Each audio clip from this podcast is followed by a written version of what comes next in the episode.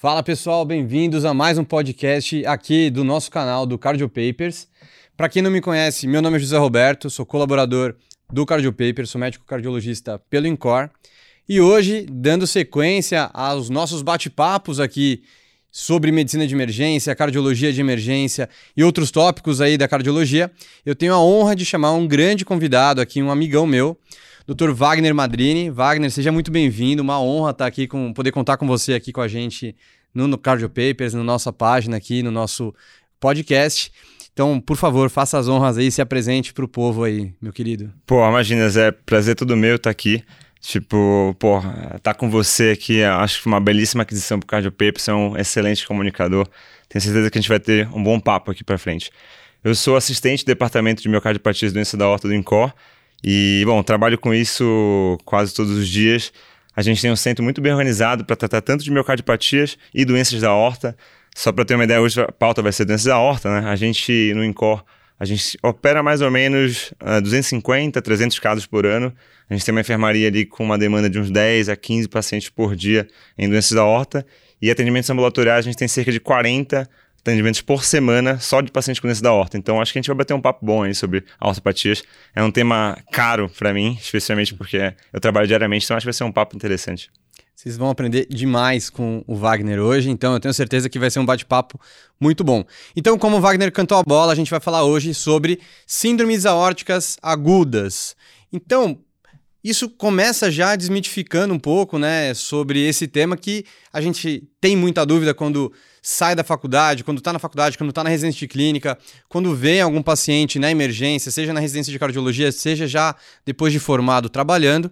Então, Wagner, primeiro lugar, cara, por que, que todo médico precisa saber sobre as síndromes aórticas agudas? Qual que é a importância desse tema na formação do médico, seja no Brasil, seja nos Estados Unidos, seja em qualquer lugar do mundo. Show.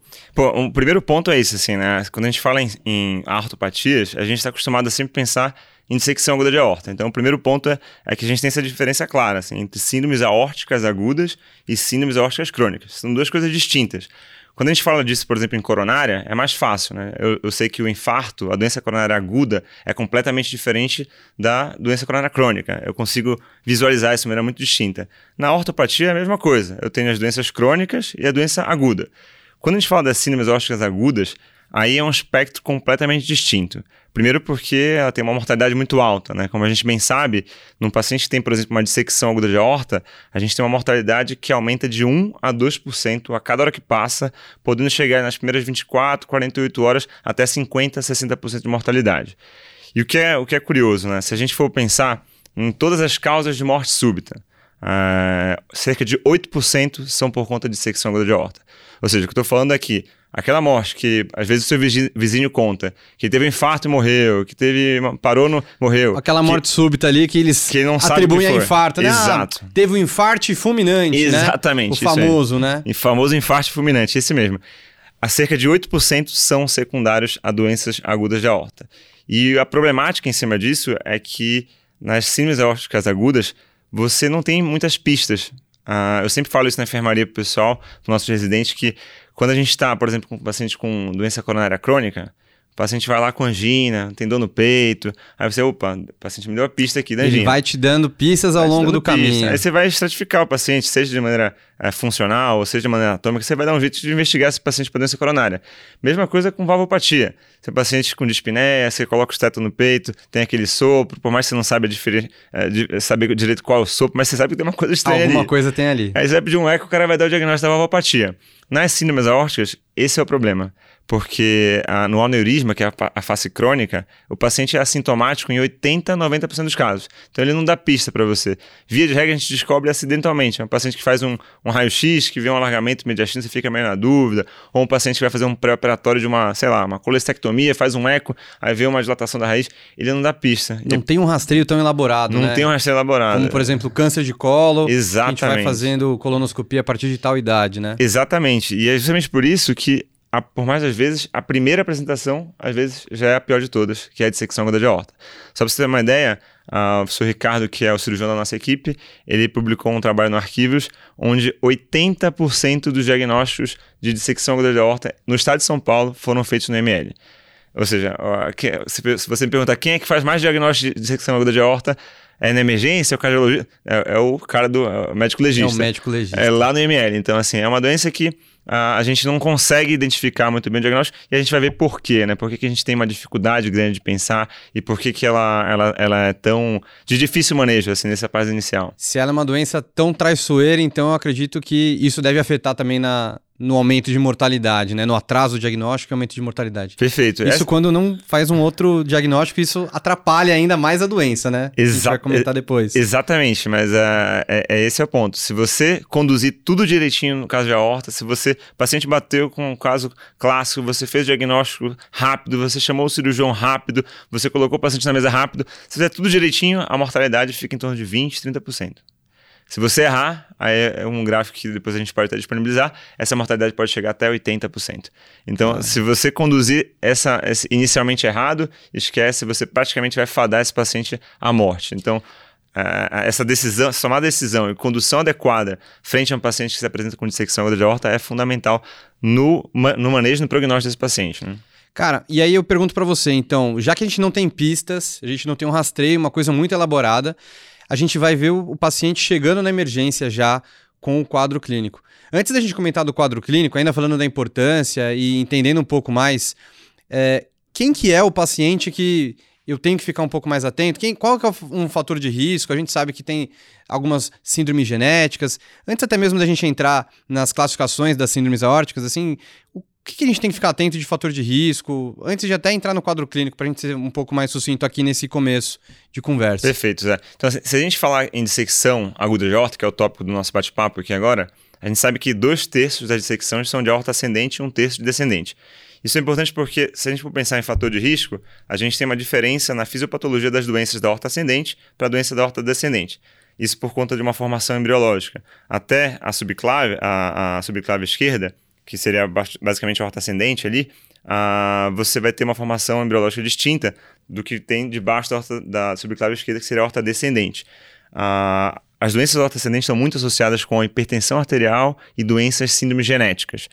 As doenças da horta descendente estão muito associadas, então, com a aterosclerose e tabagismo. Uhum. Então, se a gente for pensar em fatores de risco, basicamente, uh, são pacientes hipertensos, dislipidemia, tabagismo, e se a gente pensar nas síndromes genéticas, as mais comuns, a gente tem Marfan, mas a gente também vê bastante pacientes com Ledits, uh, com Ehlers-Danlos, Turner também uhum. é uma outra associação. Então, esses são pacientes que a gente teria que ficar um pouco mais atento. Mas como a apresentação é muito minucio, é muito, vamos dizer assim, escondida, às vezes a gente não consegue definir. Outro caso também seria paciente com valvóstica bivalvularizada, né? valvóstica bicúspide, que também é outro fator de risco para o paciente. E na maioria das vezes o paciente também não vai falar para você que ele sabe que ele é hipertenso, é. no máximo tabagista, né? Ele não vai às vezes saber que tem essas condições clínicas aí, o que deixa cada vez mais o paciente com uma dissecção, uma síndrome aórtica aguda, uma caixinha de surpresa, né? Exatamente. É Vai descobrindo na hora, né? Ah, descobriu que é hipertenso, descobriu que tá com é. dissecção. É isso que dificulta o nosso manejo, porque assim, nosso paciente aqui dá poucas pistas. É diferente de outros cenários, ele dá poucas pistas. E, e uma doença que também tem uma mortalidade muito alta que não dá pra gente vacilar. E você vê, você vê assim, só se você falou a mortalidade que eu comentei de 20 a 30%, é tão latente isso que a mortalidade de 20 a 30% é basicamente a mesma em todos os anos. Tipo, não mudou. Mudou muito pouco, assim. É, chegou a ser 30, 35, hoje em dia fica um pouco mais para 20, mas dependendo do centro, fica em torno de 20 a 30, fica ali. Então é meio, ficou meio estável essa mortalidade de dissecção aguda de horta. Por quê? Nos últimos anos últimos e décadas, anos, assim? É, é, diminuiu um pouquinho, vai, sai de 30 para 20, mas uh, dependendo do centro fica igual ainda. Então a mortalidade é meio próxima ainda. Então, por quê? Porque pouco a gente conseguiu avançar mesmo nisso, nesse cenário de screening, identificar o paciente na fase crônica, intervir antes dele dissecar. Porque uma vez que você disseca, a história natural já caminhou para um outro momento. Segue o mesmo fluxo de anos atrás. Exatamente. A gente tem técnicas cirúrgicas avançadas, tem um monte de coisa. Vou comentar, a gente comenta mas depois, mas. Ainda mas é assim, uma doença com uma mortalidade bem alta. Bem alta. E, Wagner, então, a gente comentou então que existe mais do que uma doença classificada nesse conjunto que a gente chama de síndromes aórticas agudas, né? Então, para o pessoal aí que está lá de casa, quais são então as síndromes aórticas agudas? Quais são as entidades aí nessa condição clínica aí? Conta para o pessoal. Perfeito, Zé. Então a gente tem basicamente três tipos de síndromes aórticas agudas. Né? A gente tem a dissecção aguda de aorta, que nada mais é do que a delaminação. Você tem as três camadas da, da aorta, a íntima, a média e a adventícia. Então você tem uma delaminação da íntima para a média, que isso vai rasgar a aorta, seja para cima ou para baixo, isso não, não, pode acontecer dos dois lados. É, então esse é o quadro mais dramático, aquele quadro que eu falei que tem uma mortalidade muito alta e que infelizmente acontece em 70, mais ou menos 70, 75% dos quadros de dissecção, de, dos quadros de síndrome aórtica aguda, perdão.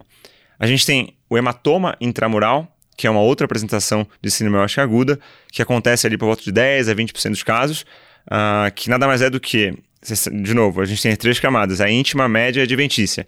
Na camada média, a gente tem vasos que irrigam o próprio vaso, a própria horta, que seriam os vasos vasorum. Uhum. Então, o hematoma intramoral é quando a gente tem sangramento, hemorragia desses vasos vasorum, ou mesmo apoplexia desses vasos, que promove um sangramento dentro da camada. Então, é o hematoma intramural, que a gente também trata tal como uma dissecção.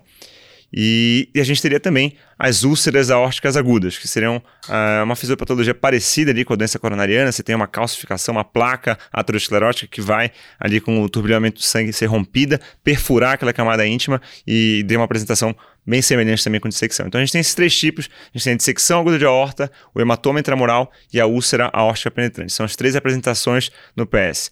A gente tem, por via de regra, a mais comum, como eu falei, dissecção. E a mais comum é a que tem uma mortalidade e que tem uma iminência, talvez até mais rápida, da intervenção. E aí, Wagner, uma dúvida. É, como você comentou, a mais comum, a mais frequente é a dissecção aguda de aorta. É, em termos de mortalidade, também acredito eu que seja essa que tem uma maior mortalidade, certo? Certo. Tá. Perfeito. E existe a possibilidade, por exemplo, de a, iniciar com uma apresentação, por exemplo, uma úlcera órtica penetrante.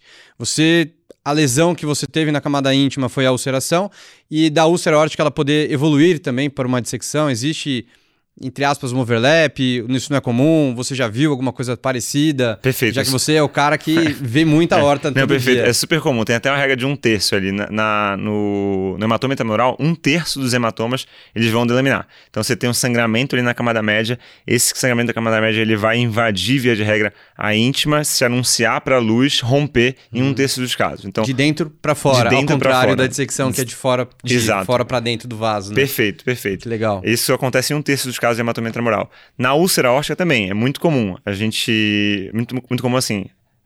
O evento de você ter essa ulceração e ela rasgar a média, porque você vai ulcerando, ulcerando, ulcerando, você vai meio que entrando ali nas camadas da horta até você delaminar definitivamente a horta. Então assim, é bem comum essa, esse overlapping, essa evolução da doença. Uh, mas o mais comum acaba sendo dissecção, isso porque ela acaba englobando talvez um pouco das duas. Então, em algum momento o hematoma intramural foi de secção, em algum momento a úlcera óssea foi de secção, só que quando ele apresentou no PS já está no cenário mais crítico, que é a própria dissecção. Então, sem dúvida pode haver esse overlap. Na úlcera óssea a gente não tem esse dado muito exato, mas nos hematomas intramurais a gente sabe que um terço vai delaminar e fazer dissecção. Então, interessante. Então, talvez isso acrescente aí para ser uma apresentação mais comum, como você comentou. Isso, isso exato. É, é uma possibilidade. Interessante. Beleza. E existe algum dado, assim, do, do Incor, né? Pra gente, não vou falar do Brasil, não vou falar sim, do mundo, sim, mas sim. vamos falar de casa lá do Incor.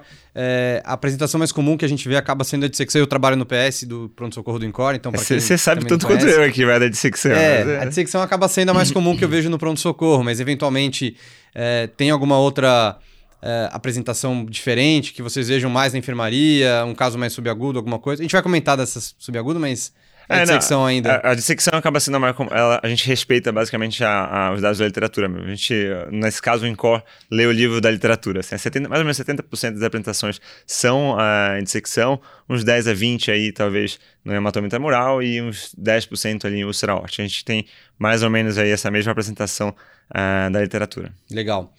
É, e essa proporcionalidade também nas síndromes genéticas também acaba sendo mais ou menos a é, mesma. Das síndromes genéticas a gente tem, assim, das nossas dissecções, cerca de 5 ou 10% dos pacientes que dissecam não tem Marfan, uh, por volta de 8% tem valvóstia bivalvularizada, uh, essas são as duas apresentações mais típicas, assim. O Ehlers-Danlos, Turner e outras doenças são um pouco mais raras, mas uh, essas são as mais, mais comuns. O resto são uh, pacientes com hipertensão, de epidemia, doenças outras associadas.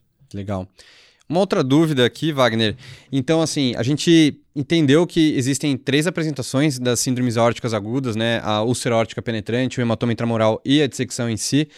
É, mas como é que um paciente que tem uma síndrome aórtica aguda ele vai se apresentar no pronto-socorro? É, existe né, algum padrão de quadro clínico para síndromes aórticas agudas? Ou a úlcera aórtica é, tem um, ah, úlcera aórtica irradia a dor mais para trás, para as costas, a dissecção é uma dor mais lancinante, ou pelo quadro clínico, pela história, não dá para perceber muito ou tem alguma outra coisa muito diferente aí no quadro Não, clínico? Perfeito. Eu, assim, esse é o ponto crucial aqui, né? Porque quando a gente fala de dissecção de horta, a gente tem que pensar na dissecção, né? Que, como é que a gente pensa na dissecção, né? Como é que a gente evita o erro da dissecção? A gente vai até conversar. Vendo uma dissecção na sua frente é, ou comendo é, bola no diagnóstico, é uma das formas, né? Exata, exatamente, né? Mas o, o, e o ponto é esse, assim, a gente tem um quadro clínico muito rico na dissecção. É, talvez essa riqueza do quadro clínico de apresentação isso possa causar uma certa, é, um, certo embaraço, um certo, uma certa confusão no diagnóstico inicial.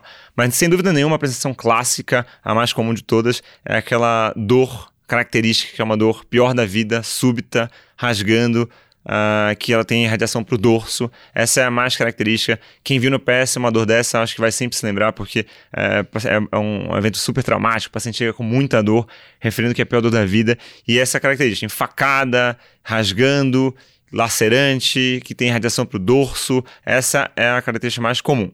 Agora, paralelo a essa apresentação da dor torácica, a gente pode ter uma série de outros comemorativos, a depender da onde o meu flap de dissecção vai acometer.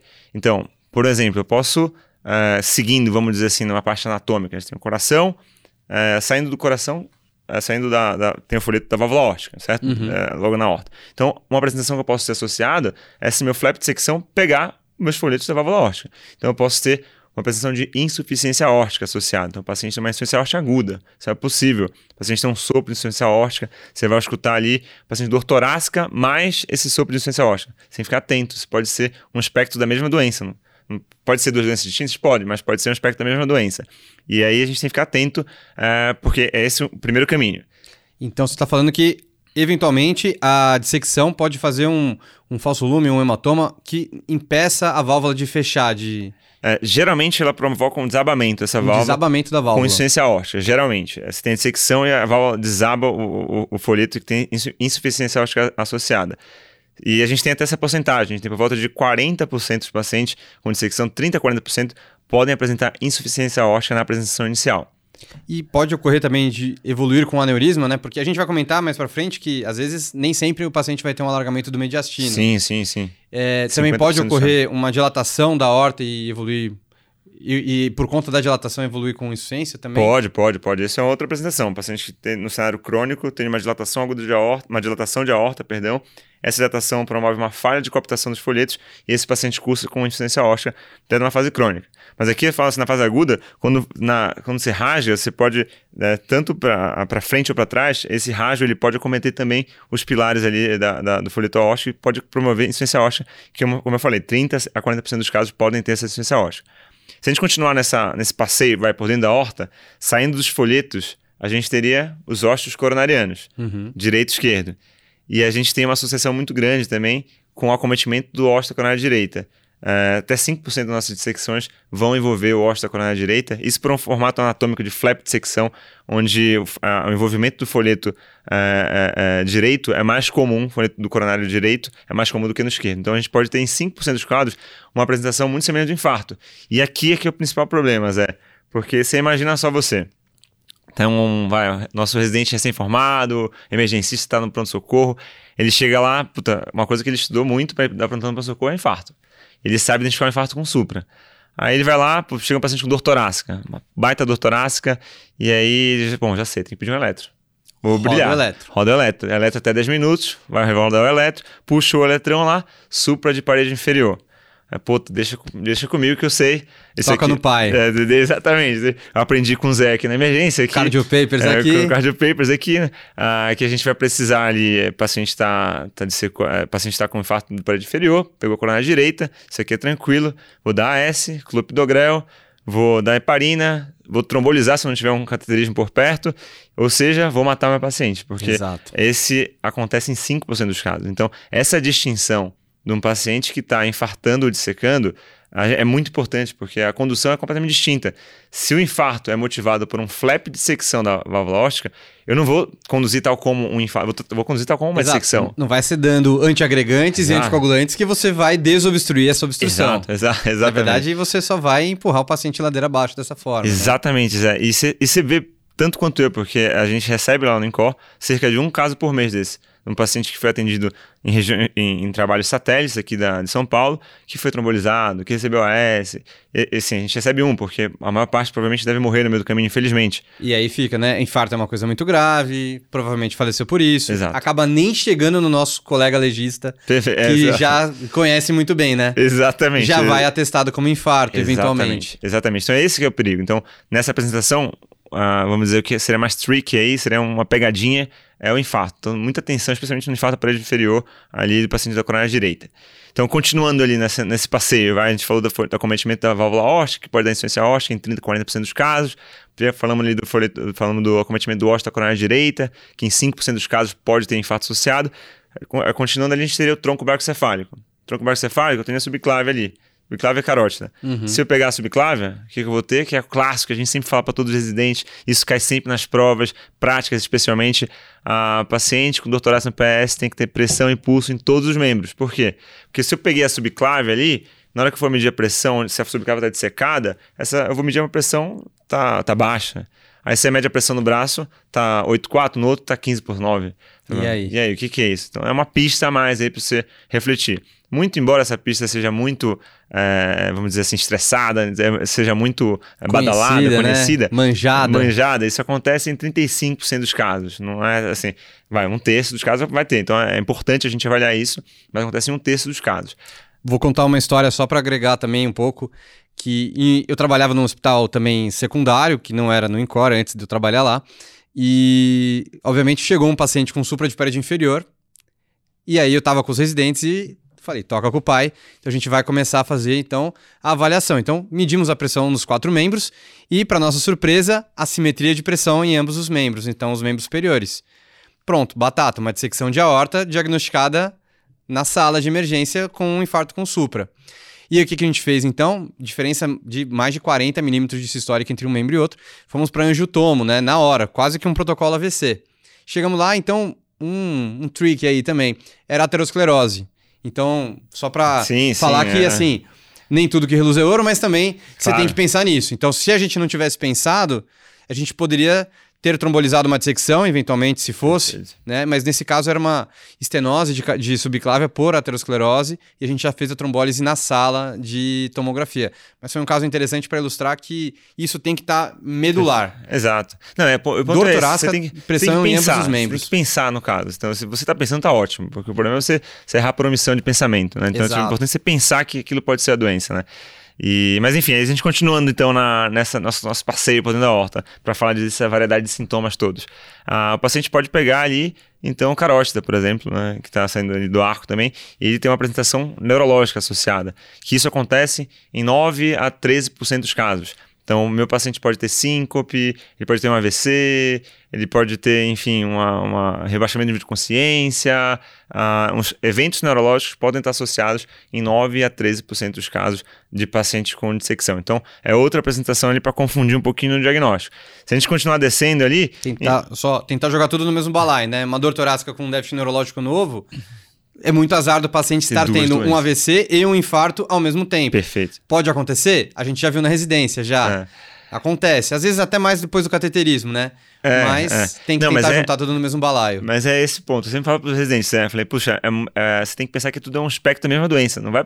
Pensa no mais fácil para depois pensar no mais difícil. Não, mas será que esse paciente teve aqui um infarto, um AVC e ele teve uma insuficiência óstica por febre reumática? Eu falei, calma, cara. Exato. Vamos pensar que isso tudo pode ser um espectro da mesma doença e tentar juntar esse quebra-cabeça numa só doença. Talvez seja esse o caminho. Depois a gente isola um ponto a outro. Tem, né? uma, tem um ditado também, né? Você está numa fazenda e você ouve um galope, você vai achar que é uma zebra ou um cavalo, né? Exato. Aqui no Brasil. Então, provavelmente vai ser um cavalo ao invés de uma zebra. Então, a gente tem que pensar sempre no mais Exato. provável, no mais comum, Exato. no mais prevalente. Essa analogia é boa, a gente usa na amiloidose. Essa, é. essa é boa. boa. Hum.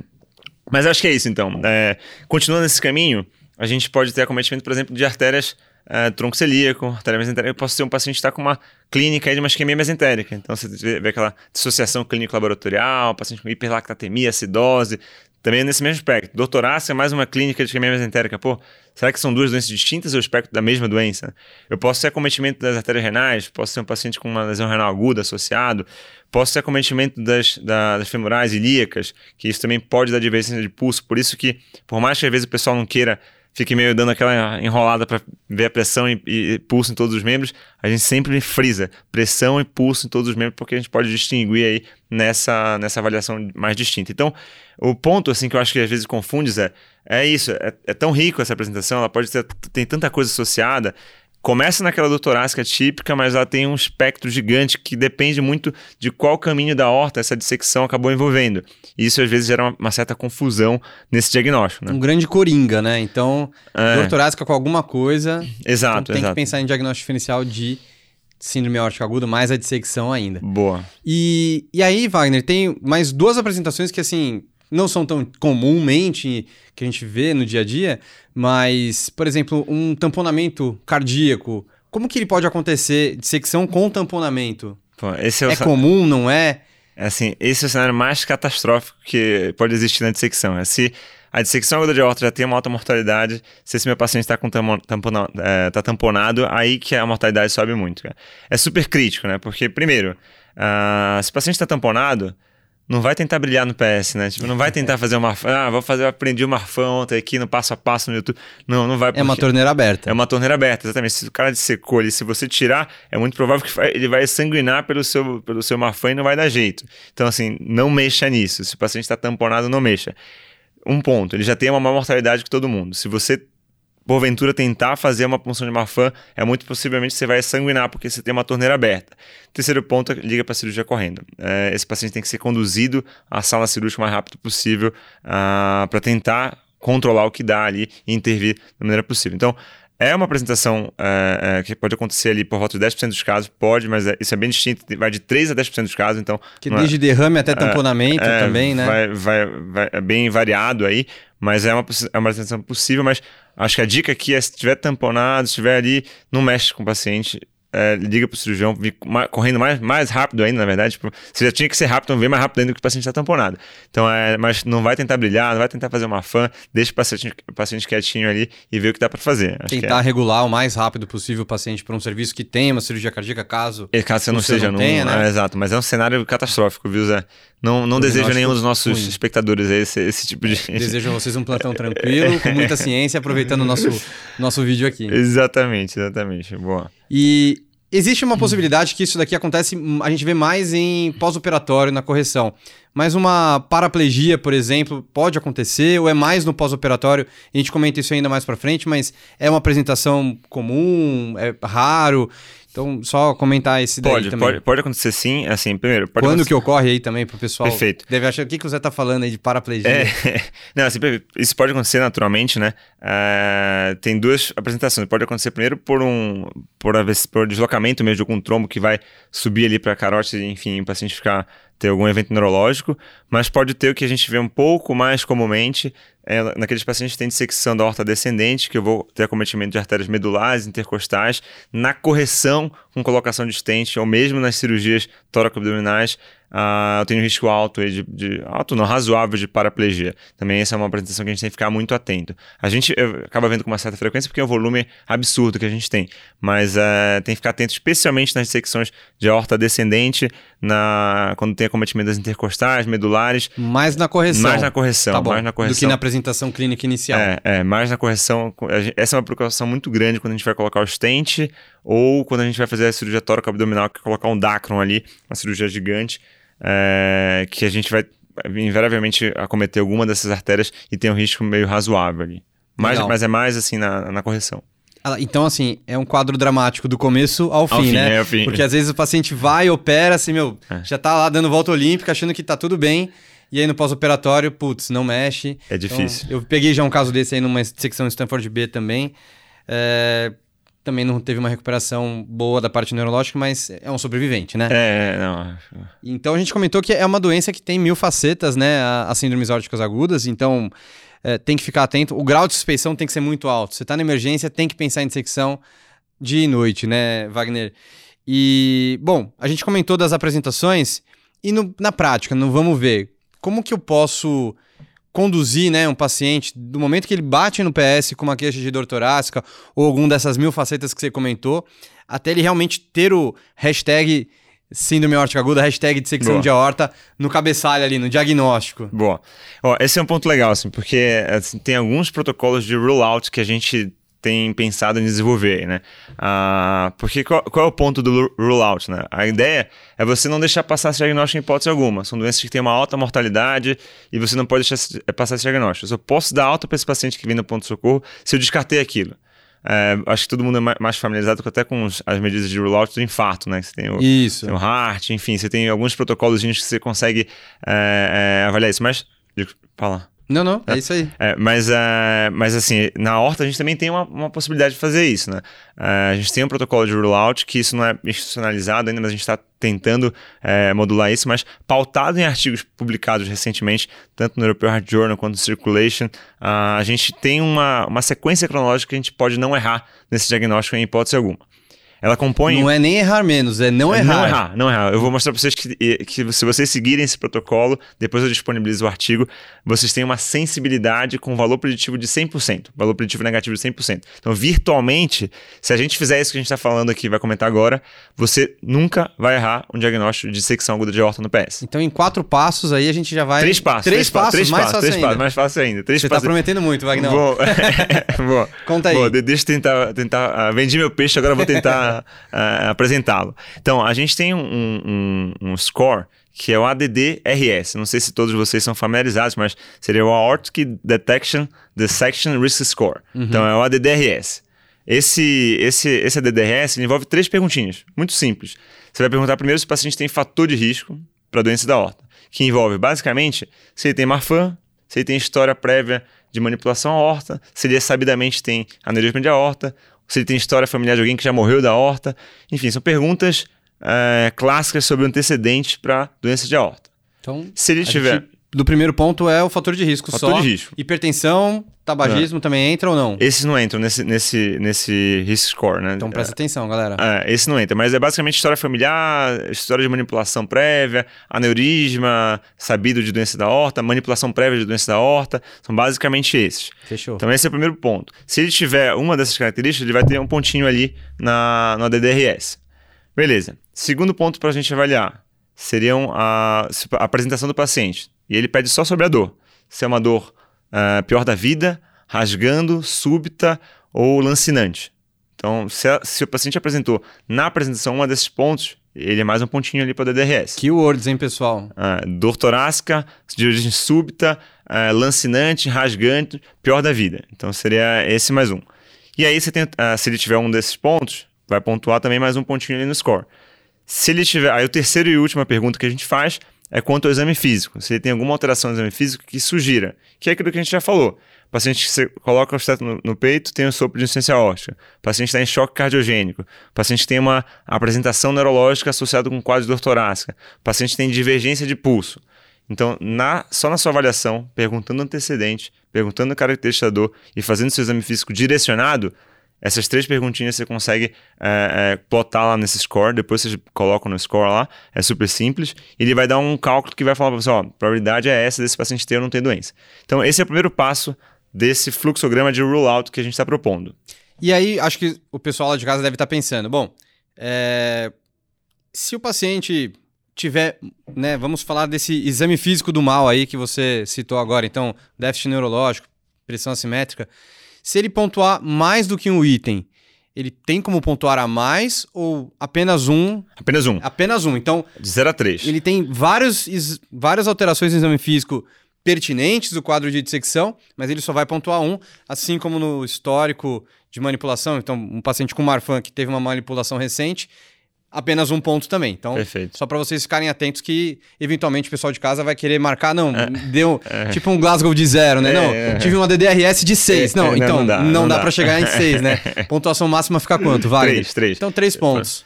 São três perguntinhas para você fazer, cada uma pode valer um ponto. Então, esse é o primeiro ponto.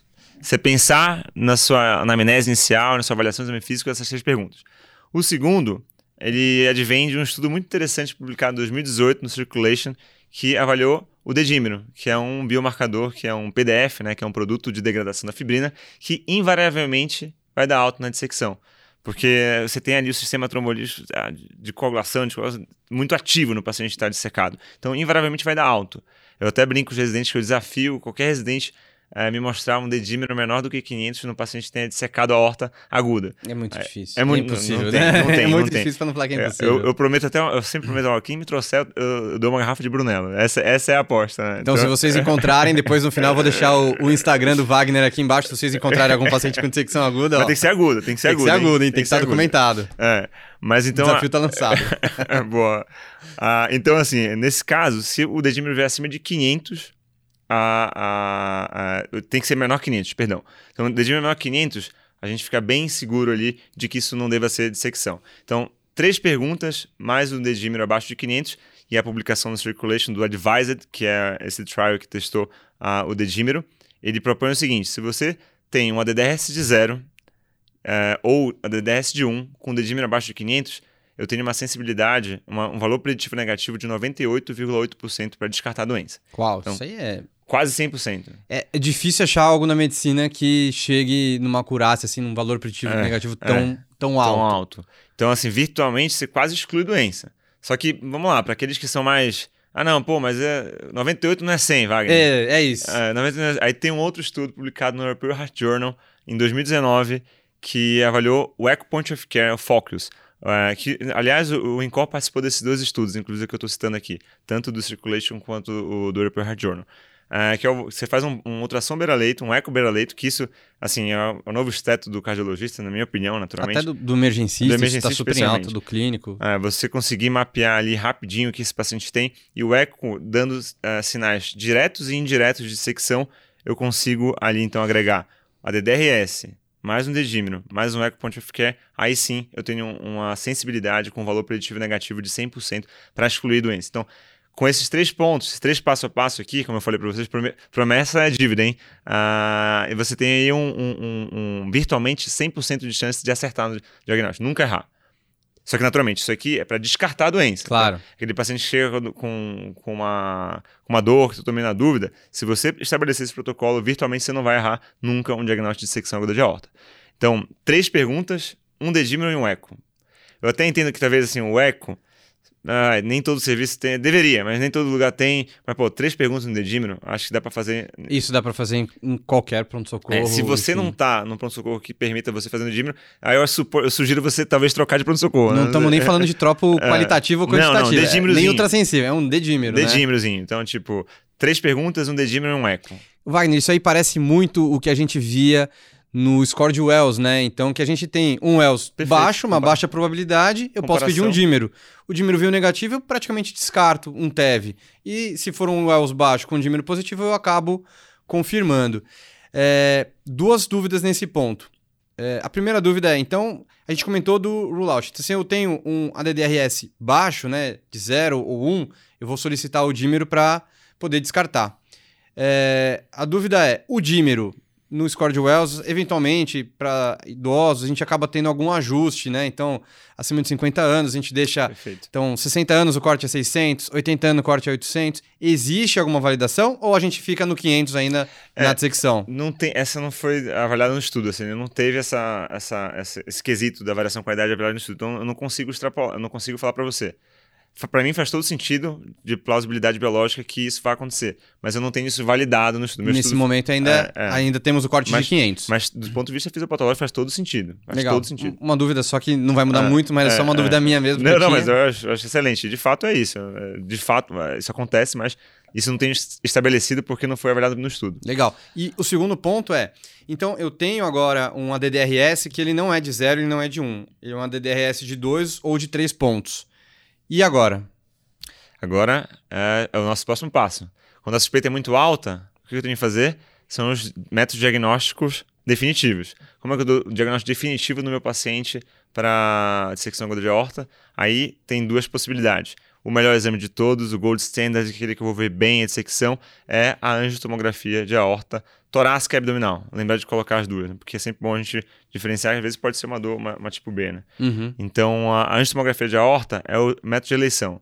Naturalmente, eu entendo que às vezes você está com um paciente vai, chocado, com droga vasoativa, entubado, você transportar um paciente desse para fazer uma angiotomografia eu não sei como é que no outro serviço, mas no serviço que eu trabalho é complicado. Você pegar um Sem paciente dúvida. É, vai, tubado, cheio de uma pilha de bomba de, de, de medicação, droga vasoativa. Você pega o paciente, coloca na maca, tira da maca, vai para o elevador, pega o elevador, leva para o tomo, acorda o tiozinho da toma de madrugada, passa da, da, da maca para o tomógrafo, o tomógrafo é. entra, o tomógrafo sai. É, é, assim, é muito complicado. Então, naturalmente, a tomografia de aorta, que é o método de eleição, o gold standard, ele deve ser vamos dizer, não selecionada, mas vai ser preferencial para os pacientes que estão mais estáveis, vamos dizer assim. Uhum.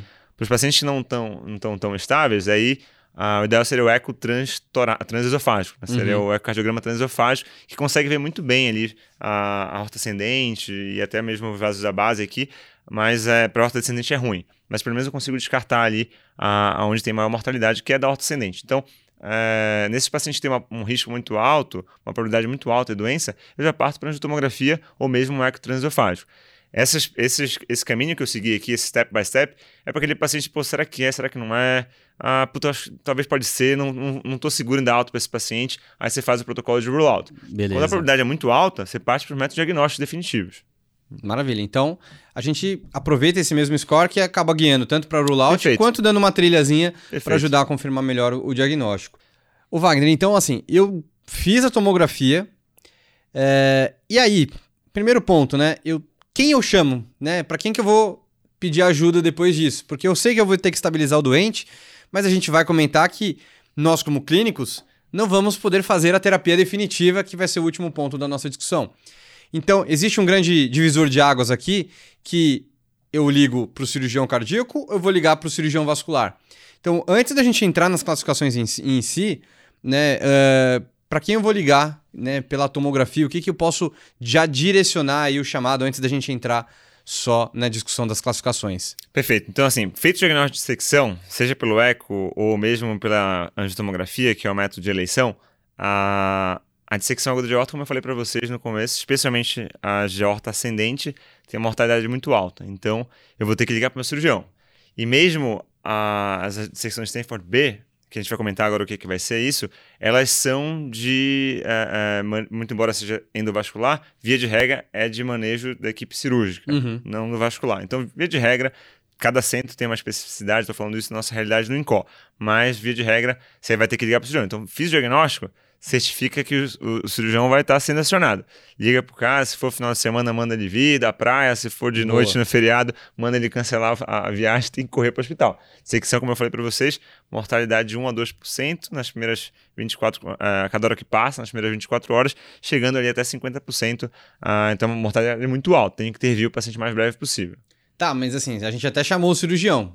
Mas o cirurgião não chegou. Não chegou, boa. Vamos supor que o cara tá em Bom, Juqueí, que é uma praia aqui de São Paulo, que é duas horas de carro daqui. Você tá sendo bem fidedigno, né? Porque bem geralmente é assim, é, né? Não. Você dá Você pega um feriado ali, Natal. Cara, putz, tem uma dissecção mesmo, não é? Tal. Tá, tô indo. O que que eu tenho que fazer até lá? Perfeito. É, brincadeira que o cara vai demorar tanto tempo, mas quais são as medidas clínicas que a gente vai começar? E tem diferença? Eu começo tudo ao mesmo tempo? Não começo? Ótimo. Como é que é esse Beabá Maravilha. Então, assim, manejo clínico da dissecção de aorta. Então, o primeiro item é, de novo, reforçar, liga para o cirurgião. É, liga para o cirurgião. Primeiro item é esse. Enquanto o cirurgião não chega, aí tem algumas coisas que a gente pode fazer. É, naturalmente a gente organiza isso de step by step, mas isso é meio que de maneira conjunta. Mas a primeira coisa é controle álgico, né, pessoal? E aqui, assim, é, não adianta dar dipirona, paracetamol, aqui é morfina. Morfina, 2 a 5 miligramas, EV, você reavalia o paciente a cada 3, 5 minutos. Se o paciente tiver sentido dor, faz de novo, porque a gente sabe que uh, esse controle álgico é super importante para você diminuir o estresse e saneamento na Esse parede da horta. Tônus adrenérgico Exatamente. aí, tônus simpático que vai que ser vai... decorrente da dor, né? Perfeito. Então você tem que controlar a dor desse paciente e aí vai escalando, escalando ali com morfina mesmo EV. Porque geralmente a analgesia entra como, entre aspas, uma perfumaria na prescrição, mas aqui entra no primeiro item já. Exatamente, tem que estar junto. Aí vem aquela, aquele ponto. Uh, eu preciso controlar o duplo produto, né? Pressão e frequência, uma vez que uh, isso vai aumentar meu estresse de alinhamento. E aqui entra a dica. é, quando eu for fazer essa, esse controle, idealmente eu tenho que. É claro que isso é meio paralelo, mas uhum. idealmente, primeiro eu tenho que lançar mão do controle da frequência cardíaca. Porque se eu faço primeiro o controle da pressão arterial, eu vou vasodilatar esse meu paciente, posso induzir uma taquicardia reflexa e vou atrapalhar o meu, o meu, manejo desse paciente. Então, via de regra, a gente tenta primeiro controlar a frequência cardíaca. Como é que a gente controla a frequência cardíaca aqui? É, para quem tiver serviço com a medicações em bomba de difusão, a gente teria o Smolol, que é um beta-bloqueador que você vai lá titulando até a frequência cardíaca alvo que você quer, que aqui é por volta de 60. Então, Perfeito. Então, 60, bem tolerado pelo paciente, é essa que eu vou querer manter para meu, meu paciente. Se não tiver esmolol, pode lançar mão também do, do metoprolol EV, mas idealmente a gente faz EV, que é essas medicações, para você baixar um pouco mais rápido. Só um cuidado tem que ter no paciente que tem uh, que você está fazendo beta-bloqueio, é se o paciente não está com insuficiência órtica, como eu comentei que pode acontecer ali em 30%, 40% dos casos. Porque se esse paciente tiver insuficiência órtica, a gente sabe, né, pessoal, que a regurgitação ela acontece na fase de diástole. Então, se eu beta-bloqueio meu paciente, eu aumento o tempo diastólico, uhum. vou aumentar a regurgitação e posso piorar a insuficiência óssea do meu paciente. Então, muita atenção aqui nesse beta-bloqueio, nesse paciente que está dissecado. Se ele tiver acometimento de folheto valvar com insuficiência óssea, a gente tem que pisar no freio ali e, tomar cuidado. Fica um caso desafiador, né? A gente não vai deixar em 60, mas também, mas também não vai deixar é. em 120, né? Exato, exato. Aí que é... vai ser bem mais prejudicial é, também. Você deve bastante também no PS, nesses é. casinhos, né? Acaba ficando com cobertor curto nessas situações, então. Assim Assim como o tamponamento, né? O paciente está é. tamponado. Sinais de repercussão hemodinâmica aí, tríade de Beck. E tá taquicárdico, isso é compensatório, mas também é, é difícil exato, você deixar exato, exato. ele. Né? Então, uma situação, duas situações péssimas que a gente torce para não ter que enfrentá-las, né? É exatamente isso, torcer para não acontecer. E, e uma o, dúvida o só, uma dúvida não, na verdade, uma coisa que eu vejo muito dos residentes perguntando: não tenho esmolol, vou fazer metoprolol. Sigo aquele ACLS que eu vou fazer 5 miligramas até 15 miligramas? Não. Aqui nesse, nesse cenário aqui, gente, o céu é o limite, tá? Então, Isso. assim, até que você consiga a sua frequência cardíaca. Perfeito. A gente é muito mais permissivo aqui na, na, na, na dissecção aguda de aorta. A gente tem pode chegar até dose de 50 miligramas. Perfeito. Então, você vai repetindo ali 5 miligramas, não deu, repete ali, espera um pouquinho, naturalmente, 10, 15 minutinhos ali, não deu, faz de novo, porque é muito importante esse controle da frequência cardíaca, porque esse do produto muito aumentado, ele vai aumentar o estresse de selhamento e aumentar o rádio na horta. Então, é importantíssimo essa minha, esse meu controle de frequência. Então, a gente é mais permissivo com essa dose de metoprolol, perfeito. Boa, porque a CLS é uma coisa, 15. aqui é vida real. É, real life, aqui é... é, é aqui é outro, outro, outro cenário, né? Exato. Boa. E aí o terceiro item, eu falei do primeiro, que seria a analgesia, o segundo, que seria controle de frequência cardíaca, e o terceiro item seria controle da pressão arterial sistólica. Que aí também, de novo, pessoal, não adianta fazer um captopril, VO, não, adianta... não, aqui é medicação na veia. Então é niprid na veia, a gente vai tentar vasodilatar esse paciente por uma pressão alvo ali de 100 a 120 de sistólica. Então é, é basicamente esse alvo que eu vou esperar para esse paciente. Lembrar que a gente sempre avalia a sistólica porque por mais às vezes eu tenho cometimento da, da, de válvula e eu perco a diastólica como referência. Então, a, o que a gente tem de guideline seria basicamente isso. A gente coloca, então, uma meta de frequência cardíaca de analgesia, meta de frequência cardíaca de 60 e uma meta de pressão arterial sistólica por volta de 120. Isso, então, pensando na cabeça de pré-A, né, da, da, da pressão sistólica e já até avisando, vai surgir alguma dúvida, ah, mas num braço deu 160 de sistólica, no outro braço deu 80. Qual que eu vou me guiar, Wagner? É, naturalmente, para quem não está dissecado, né? Obviamente. a, a, a, o braço está dissecado, a gente não vai se guiar, vai ser a, maior pressão. Sempre a gente vai se guiar pela maior e estamos falando da pressão arterial, sistólica. Perfeito, perfeito. Boa, Wagner. Show. Então, a gente faz esse manejo clínico, deu tempo do cirurgião chegar. Legal. É, e aí? Eu vou passar o caso para ele como, né? Então, é, existe alguma classificação? Elas, o que, que elas o que, que as classificações nas síndromes aórticas agudas elas agregam no tratamento? Muda a conduta? É um gatekeeper? Muda alguma coisa? Ou não muda? É só um negócio a mais para você colocar no prontuário e perder tempo aí preenchendo burocracias. Boa, né? É, naturalmente, aqui tem muita burocracia que a gente faz necessária, mas essa aqui é importante, viu? Uh, na verdade, assim, a classificação da dissecção da aorta é fundamental para guiar qual vai ser o meu tratamento, né? Uh, a gente tem duas, dois tipos de classificações, a gente tem a classificação de Stanford e a classificação de DeBaker. A classificação de Stanford a gente se divide em A e B. A é quando eu envolvo a horta ascendente. Então, se eu peguei só ascendente, A. Se eu peguei ascendente e descendente. Ou seja, se eu envolvi a horta ascendente, vou chamar de Stanford A. A de ascendente. A de ascendente, boa, dá até para fazer uma, uma regrinha aí. Se eu não envolvo a horta ascendente, então eu vou chamar de B. É simples. Envolvi a horta ascendente é A, não envolvi a horta ascendente é B. Ah, mas se pegou o arco, não tem classificação para o arco. A gente chama de nem A nem B. Uhum. Não tem uma classificação específica. Então, Na transição, então, pessoal. é, no arco ali, que, que compreende a, o tronco barcocefálico, a carótida esquerda e a subclave esquerda, a gente não tem uma classificação específica se pegar só esse segmento. Caprichoso. É, esse E caprichoso. chega, né? É, pior que tem, né? Pior que tem de tudo. Mas, ah, então essa é de Stanford. E a gente tem as de Baker. A de Baker a gente tem tipo 1, 2 e 3. A de Baker tipo 1 é quando eu pego toda a extensão da horta, ascendente e descendente. A de Baker tipo 2 é quando eu pego só a horta ascendente. E a de Baker tipo 3 é quando eu pego só a descendente. E aí eu posso dividir em tipo 3A, que é quando eu pego a descendente a torácica, e a tipo 3B, que é quando eu pego a descendente abdominal. Então, basicamente, essa é a divisão. Qual a importância disso? É, que foi a pergunta-chave que você me fez. Ah, a gente usa mais a, a Stanford, inclusive. A simples. É isso que eu ia perguntar. É, a The Baker, assim, a gente usa um pouco menos, costuma cair nas provas, então eu sempre comento por isso. Mas a gente usa mais Stanford. Qual é a, a- a lição ali? É basicamente saber, ó, o que mata mais eu tenho que operar mais rápido. O que mata menos eu posso tentar dar um jeito depois. É basicamente isso. Uhum. O que, que mata mais? Stanford A. Então, Stanford A é cirurgia de emergência. Não tem o que enrolar. É, dissecou tem que colocar na mesa, porque cada hora que passa está aumentando a mortalidade desse, desse meu paciente. Então, Stanford A é emergência, corre para a sala de cirurgia, faz aquele manejo inicial do PS que a gente falou, faz a morfininha, trata o paciente com beta-bloqueador, vasodilata ele adequadamente, mas já vai ali é, pressionando o cirurgião para a gente conseguir colocar em, em sala cirúrgica. Na Stanford tipo B, como a mortalidade é menor dessa cirurgia, a gente pode esperar um pouquinho. A gente pode, não, vamos ver o que vai acontecer aqui, vamos ver se vai dar para abordar. E quando eu tenho que abordar, que aí eu já comento quando que é, a gente ah, pode fazer isso de maneira percutânea. Então, assim, tem vários estudos comparando cirurgia aberta versus percutânea. Então, sempre que possível, sempre for factível a via percutânea, essa deverá, então, ser, ser, ser escolha para Stanford B. Então você está falando de uma via com a implante de uma endoprótese ali. Perfeito, perfeito. Como se fosse um mega stent. Exato, um mega stent, na, você faz um furinho aqui por baixo, na perna, e coloca um stent. Então, o que, que fica de lição aí, então? Stanford A, cirurgia de emergência, corre para o centro cirúrgico, e essa tem que ser com cirurgia aberta. Cirurgia Stanford B, é, é, dissecção Stanford B.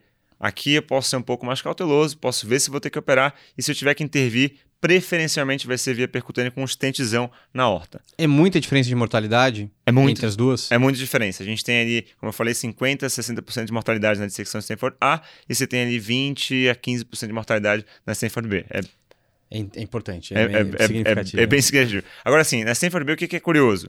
Se meu paciente dissecou ali do- da subclávia para baixo e ele está dissecado, está no PS, o que, que eu faço com esse paciente? Eu tenho que intervir nele obrigatoriamente? Não, não é obrigatoriamente. Eu vou intervir em alguns cenários específicos. Por exemplo, se o paciente tiver dor refratária, então já tentei fazer de tudo de analgesia. Dei a mesma morfina, o cara não conseguiu, tá quase intoxicando por morfina, tô quase entubando, o paciente está intoxicado e não responde. Aí eu vou ter que operar. O paciente não responde analgesia, fiz tudo que eu posso, não responde analgesia, vou ter que operar. Se o paciente tem um diâmetro da horta muito grande, e aí a gente considera eh, 5,5 de diâmetro. Que, se eu não me engano, já é o diâmetro que a gente utiliza aí para intervenção ambulatorial também, É, da horta abdominal. Da horta abdominal, perfeito. Na horta ascendente houve algumas mudanças, saiu um, um guideline no final do ano passado, no American Heart, que caiu um pouco em cutoff para 5, mas realmente, abdominal fica nesse, nesse cenário. Então, se o paciente tiver um diâmetro acima de 5,5 na horta abdominal, também vou ter que intervir nessa internação. Se o paciente começou a, a cometer, eh, tiver isquemia de órgão-alvo, começou a fritar o intestino, fritou o pé, começou a, eu também vou ter que intervir, não tem como fazer, não tem como esperar em clínico. Claro. Então eu vou ter que intervir. E o paciente está em instabilidade hemodinâmica. Então são basicamente esses quatro cenários na Stanford B que vão me obrigar à intervenção naquela internação. Então, só re- recapitulando então. Ah, o cenário 1 um, é aquele paciente está com uma dor intratável. Uhum. Cenário 2, o paciente tem um diâmetro acima de 5,5. Cenário 3, acometimento de órgão-alvo. Cenário 4, o paciente está instável do ponto de vista hemodinâmico. Nesses quatro Perfeito. cenários, eu vou ter que intervir no Stanford B. Se ele não estiver num desses quatro, eu posso controlar a pressão, controlar a frequência, dar um- eh, posso eh, acompanhar ele um pouquinho, faz retorno ambulatorial, sigo essa horta, como é que está acontecendo, e vida que segue. Óbvio que a gente também pode individualiz- individualizar, né? Então, acredito eu que também se eh, ele começa a ter uma expansão dentro da internação, aí também é uma coisa pra gente ficar atento, talvez, né? Sinais de Sim. ruptura aí é uma outra coisa que a gente possa também levar em consideração sim, também. Sim, é, tô partindo da premissa que ele não tem nenhum sinal de ruptura iminente, que ele tá tranquilo, que não teve crescimento é, da horta. Esses são cenários, vamos dizer assim, emergenciais, que eu vou ter que intervir naquela internação. Justo, porque isso aí também precisa acompanhar ali para ver para que lado tá indo. E, Wagner, aí se eu pego um paciente com é, uma dissecção, chega, vamos supor, uma coisa que acontece é raro, mas acontece sempre lá no nosso pronto-socorro. É raro, mas né? acontece com frequência. É. Né? Aquela, Cara, aquela então, coisa. Vira e mexe acontece também de chegar um paciente que vem fazer um eco eletivo e descobre uma dissecção de horta Stanford A e ele está assintomático. Perfeito. Existe, quem são essas pessoas, como sobrevivem, né? Pior que existe, viu? E, e importa, né? Então, porque ele não vai saber quando ele teve a dissecção. E obviamente que ele não nasceu com ela. Então, a temporalidade, o início do sintoma, isso impacta alguma coisa? Perfeito. Impacta super, Zé. Na verdade, assim, a temporalidade, a gente tem até uma classificação por tempo, né? A gente tem a classificação, tem duas diretrizes que a gente usa um pouco mais, tem a, a- a americana, que é bem antiga, 2010, e tem a europeia, 2014. A classificação da americana, ela coloca nessa temporalidade, a gente chama de dissecção aguda, aquela que tem até 14 dias, secção crônica mais do que 14 dias. A europeia, ela subclassifica isso aí. Até duas semanas eu chamo de aguda, a de duas a seis semanas eu vou chamar de subaguda e acima de seis semanas eu chamo de crônica. Ah, então a gente tem essas duas divisões. Mas o ponto é que aguda eu chamo até 14. Uhum. Depois de 14 dias não vai ser aguda nas duas. Na europeia vai ser subaguda e na americana vai ser crônica. E qual a importância desse cutoff aqui de 14 dias?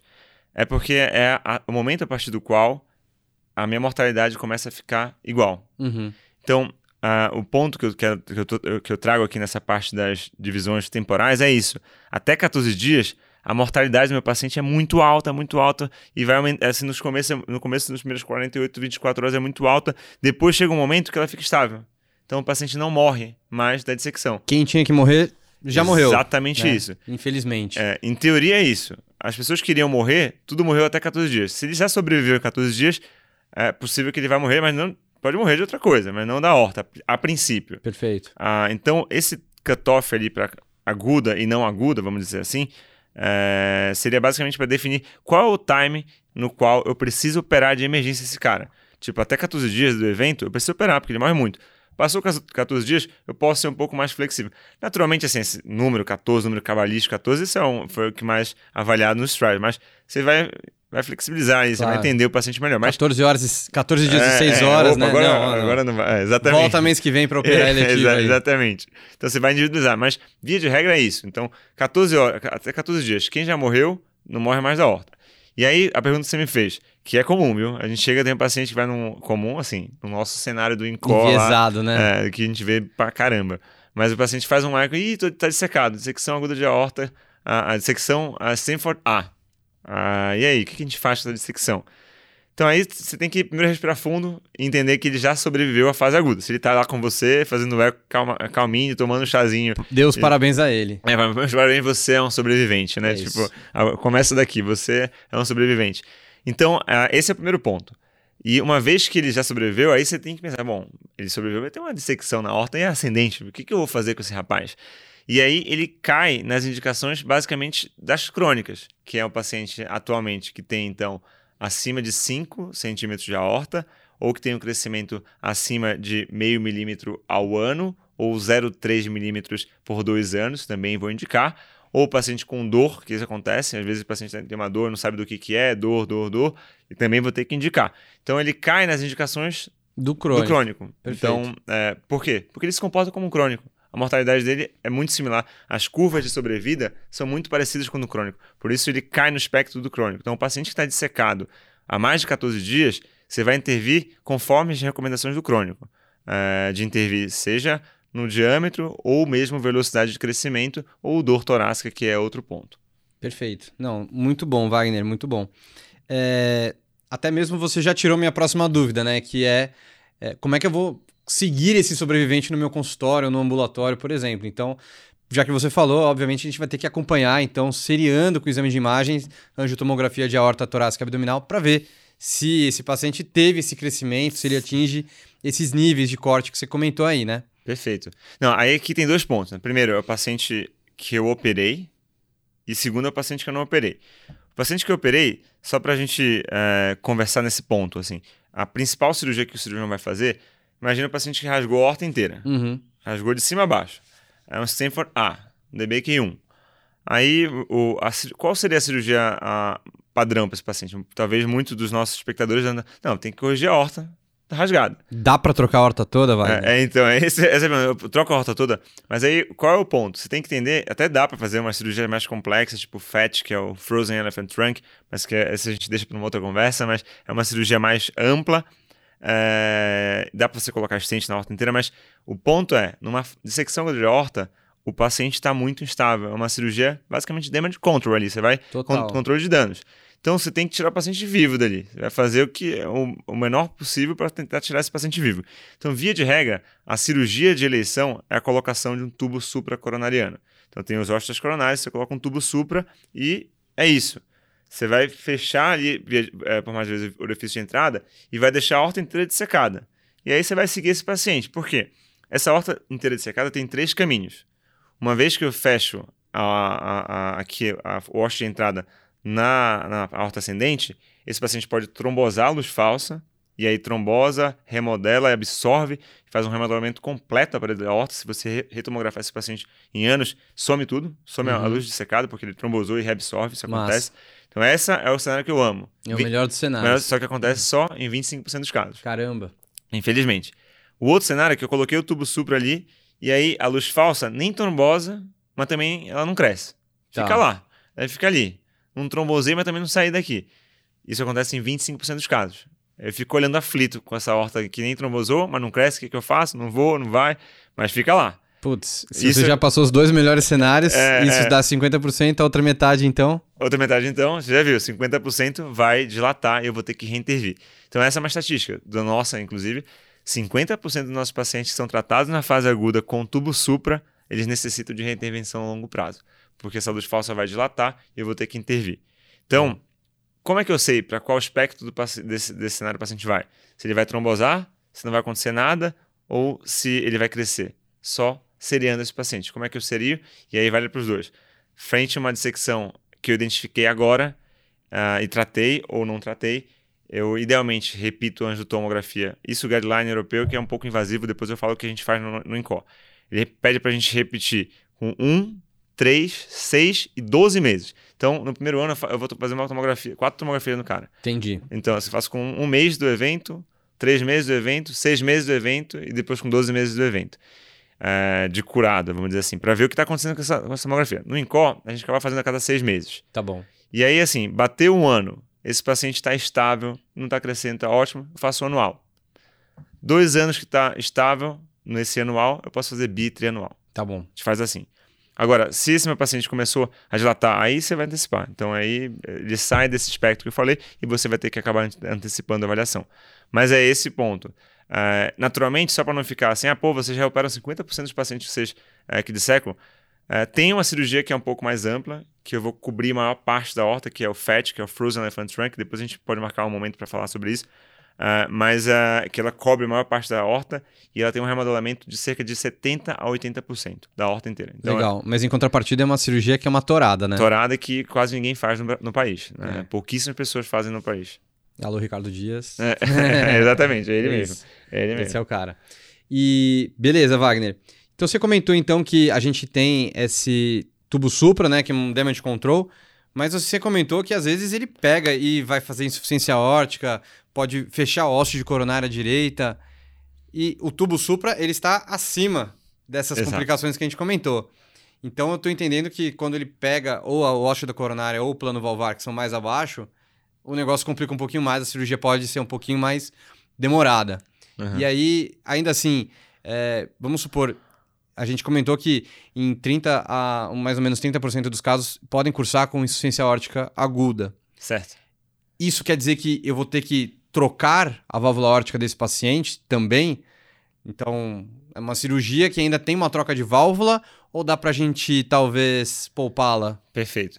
Aí, assim, é, de, depende um pouco de caso a caso, mas via de regra, assim, eu vou tentar é, é não, não mexer em tudo. Vou tentar. Quando é que eu, eu consigo? Quando dá. Tá bom. Às vezes eu consigo fazer um tubo supra e consigo é, re, re, repuxar os pilares do, do, folheto da válvula aórtica, consigo sustentar e consigo adaptar ele só com tubo supra. Ótimo. Mas se o paciente tiver uma raiz muito dilatada, aí é difícil. Às vezes você não consegue fazer isso. E aí você tem que lançar a mão da cirurgia de Benton de Bono, que é um tubo valvulado, que é um tubo com uma válvula e se reimplanta depois os ossos coronárias. Ah, agora você tem que avaliar caso a caso. Via de regra, o cirurgião tenta manter só o tubo supra, que é uma cirurgia mais tranquila, com suspensão dos pilares da válvula órtica e manutenção desse, dessa, dessa estrutura do folheto uh, sem precisar trocar a válvula. Porque, como eu falei para você, é uma cirurgia muito cruenta, muito é, o tecido está tudo friável, é difícil de manipular, então é mais complicado. Via de regra, o cirurgião tenta fazer um tubo supra, suspensão do pilar da válvula órtica e ver se segue o jogo. Às vezes, se a raiz é muito dilatada, aí não dá. Aí, via de regra, não dá porque você vai tentar suspender, mas vai ficar dilatado, você vai ter que abordar depois. Aí você tem que fazer o tubo valvulado, que é uma cirurgia um pouco mais complexa, mas para ser feita numa emergência, mas é o que tem que ser feito. Perfeito. Quando comete o da coronária, via de regra, até mesmo enquanto está abrindo, você já vai dissecando essa fenda ali. Então você vai abrindo essa fenda, vai secando. Às vezes você nem precisa usar. Ah, não, deu para ajustar aqui, puxei para cá, de lá, deu certo, abriu, não precisei revascularizar. Mas você já fica com, a, com, a, com essa fenda aqui. O R- já está dissecando essa fenda ali para que no meio da cirurgia, se for necessário, ele desce uma ponte para ceder. Ah, legal. Então, tipo, isso acontece. Mas isso, você não perde tempo com isso, não. Você tá, enquanto você está fazendo ali a cirurgia, o R- da cirurgia já está dissecando essa fenda ali, já deixa no pontinho para que se você precisar, por conta daquele acometimento da órtica coronária direita, você já desce uma ponte para lá. Show. Às vezes acontece, às vezes não. Uh, porque às vezes você consegue ajustar ali, não precisa. Uh, só de você puxar, você tira o flap de entrada, para de fazer obstrução dinâmica e você não precisa revascularizar. Mas às vezes você já desce uma ponte para lá e vida que segue. Legal, ótimo. Essa era uma dúvida que eu tinha mesmo também. É, é boa. Legal, Wagner. E, bom, então a gente comentou, né, que a abordagem definitiva, ela não, nunca será a mesma necessariamente, né? Não tem uma receita de bolo para o cirurgião. Então a gente comentou que é, a gente pode fazer o tubo supra, que é a abordagem mais comum, né? E a gente acaba tendo também a opção de fazer um bentão de bono. Mas eu ouvi dizer que tem uma técnica que um brasileiro também. É isso, só para a gente fechar aqui. É, também tem uma técnica que um cirurgião brasileiro acabou desenvolvendo. Então, é, só para você dar uma pincelada aí. Legal, legal. Falar Muito um pouco legal. da ciência brasileira. É, é, pô, esse é um cirurgião brasileiro que mora no Canadá. É, por isso que toda vez que eu ouço na enfermeira alguém falando Tyrone David, eu falo, não, peraí, pô, o cara é brasileiro, pô, chama de Tirone Davi, vai. Legal. É, que é a cirurgia de Tirone Davi, que ela faz o espectro de uma cirurgia que a gente chama de valve sparing, que é você preservar os fluidos da horta. Então, essa é uma cirurgia super complexa, também poucas pessoas fazem aqui no país. A nossa corte, eu acho que é uma das maiores lá no INCOR, a gente tem por volta de 170 pacientes com, é, que foram submetidos ao Tirone. Uh, que basicamente você vai dissecar os folhetos da válvula aórtica, os pilares, você vai descer o tubo e vai suturar no tubo os três pilares da válvula aórtica. Parece ser trabalhoso. É trabalhoso. Então, assim, na emergência, a gente, na dissecção, é muito difícil você fazer esse tipo de cirurgia, porque você dissecar os pilares, descer o tubo, suturar cada pilar, então é difícil. A gente tem um caso de dissecção aguda que a gente fez, deu certo, tá tudo bem, mas é, é, é bem difícil. Uh, inclusive, é uma grande polêmica no mundo dos ortólogos, assim. Será que é um caminho? As cirurgias de tirone da via, ou cirurgia de valve spare, que tem outras, né? Como de Jacob, essas cirurgias, elas são uma opção na dissecção aguda de aorta? Tem espaço ou não? Ou né? ela fica restrita para paciente no cenário crônico? A gente foi ousado lá no Incor, a gente não, eu tô Ricardo e o Duncan. É, foram ousados, fizeram num cenário, deu tudo certo, tá tudo bem. Mas é uma cirurgia delicada porque ela aumenta um pouquinho a complexidade da, da, da intervenção. Que você vai ter que depois ainda reimplantar os ossos coronários. Né? Então é, é um pouco tricky ali, mas, mas fizemos e é um caminho. Talvez essa seja a melhor cirurgia para ser feita num cenário como esse. Que aí você acaba preservando, né? Então não precisa colocar um tubo é, valvulado como Exato, no Benton, nem um exato. Benton modificado, que seria um tubo, em vez de uma válvula mecânica, um, Benton modificado, uma válvula biológica. né? Perfeito, perfeito. Legal, Wagner. Então, acho que a gente encerra por aqui o nosso bate-papo. Putz, foi muito bom, muito produtivo também. Queria agradecer de novo a sua Bom, presença imagina. sua disponibilidade. E vamos fazer outro aí sobre a horta ambulatorial. Vamos, vamos, vamos. E, Wagner, fiquei sabendo também que você tem uma, uma página, né, sobre cardiologia também. Então, se Boa. quiser aproveitar o seu tempo aqui para poder eh, divulgar um pouco o seu trabalho. Boa, também, fazer um é jabazinho aqui legal. também, É, né, pô? Faz parte, né? Faz parte. Boa, não, a gente tem uma página que chama Cardio Trials. É, na verdade, é um aplicativo que tem, tem um Instagram também, tem um canal no YouTube. E é um aplicativo que a gente basicamente resume trials aí da cardiologia. Tem mais de mil trials traduzidos. Que que é Nossa isso? equipe é muito atenta, faz cobertura de congresso. Esses são trials traduzidos e resumidos para você ter na palma da mão. É uma, é uma, plataforma legal, assim, um adendo a mais para o estudo. Se vocês quiserem, acho é, ficaria honrado de ter a presença de vocês também na nossa plataforma. Eu não, não preciso nem falar que eu também sou, sou um dos assíduos frequentadores da plataforma também. Boa. Excelente qualidade também, pessoal. Bom, Pô, obrigado, Zé. Wagner. Foi, foi um muito prazer, obrigado, cara. um prazer inenarrável estar Não, aqui com prazer você. Prazer meu, pô. Ainda mais estando com você, esse comunicador nato esse aí. grande bate-papo aí sobre a horta foi Boa. incrível aí. Acredito que tirou dúvidas de muitas pessoas é, que vêm aí ou tem um medo aí de, do que fazer quando chega uma dissecção de horta. Então, Wagner, meu muito obrigado Boa, aí. Fico as, Fica, as portas ficam abertas também para quando quiser voltar também, sempre. Boa, vamos. Sem dúvida alguma. Só chamar, só chamar. Se tivesse bom papo aqui, é só chamar. Também aí, se quiser um dia conversar sobre cardiopatias aí também, que é a sua vamos, área também, vamos. a gente marca uma próxima aí para falar de hipertrófica e outras coisas aí. Show de bola, Zé. Prazer, valeu pessoal, espero que vocês tenham gostado. Até a próxima. Valeu pessoal, até a próxima.